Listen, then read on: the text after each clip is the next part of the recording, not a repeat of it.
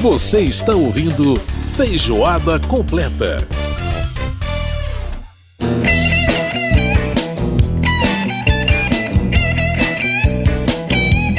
Feijoada completa de volta no seu rádio com rock and roll de Raul Seixas. Se o rádio não toca música que você quer ouvir,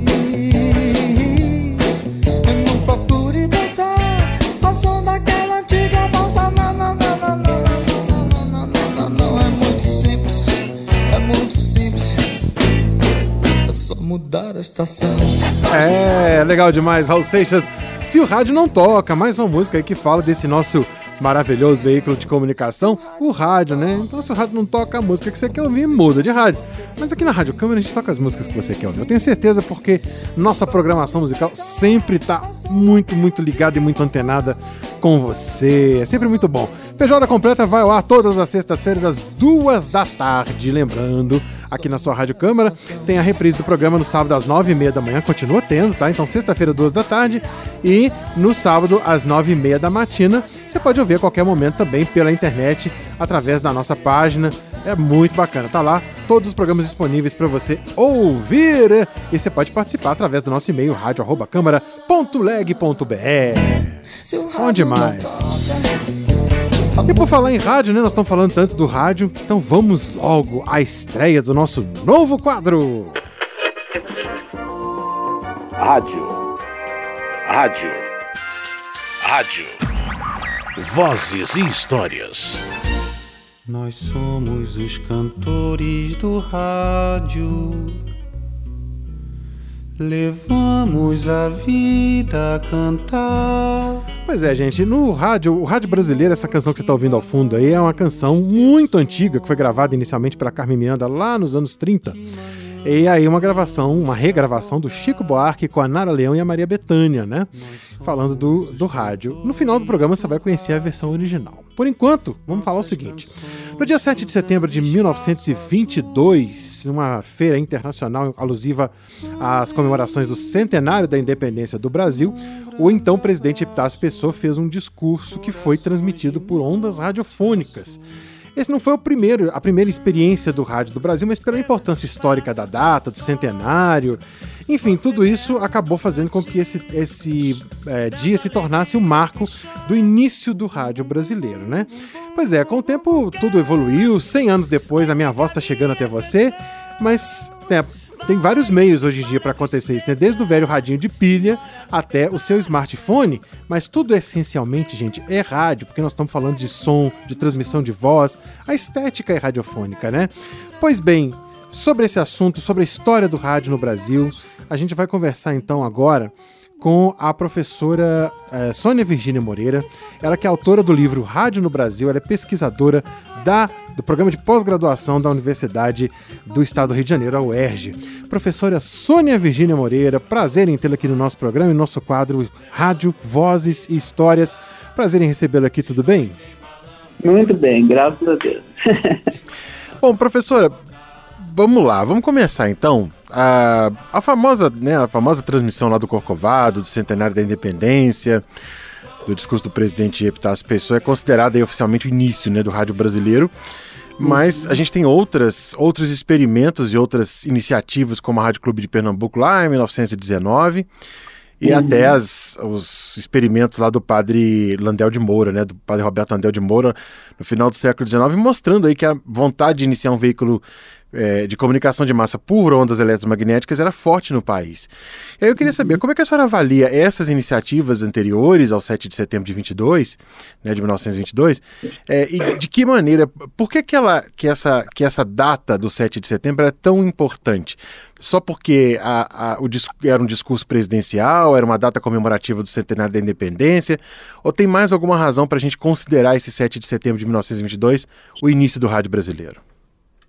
Bom, é, sua pergunta é, é ótima e, e- e- abarca muitas coisas, né? É, primeiro, essa data de 7 de setembro, é, ela era, é, digamos assim, emblemática por causa da feira, né? Tinha a feira internacional eh, do centenário da independência, né?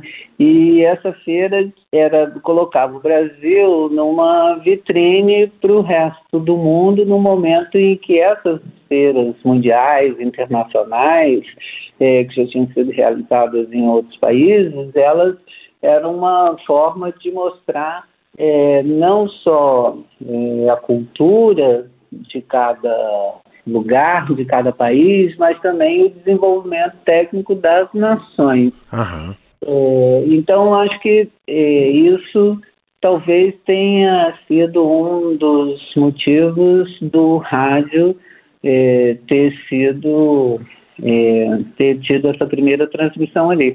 Mas, na verdade, é, o que você fala do, do ambiente né, que, que precedeu isso, que já existia é, aqui no Brasil, era muito também resultado de experiências do rádio que a gente tem que lembrar que começavam lá atrás, porque a gente tem que recuperar sempre uma, é, um personagem que ficou meio perdido é, na história, esquecido, que foi o Nikola Tesla. Uhum. Né?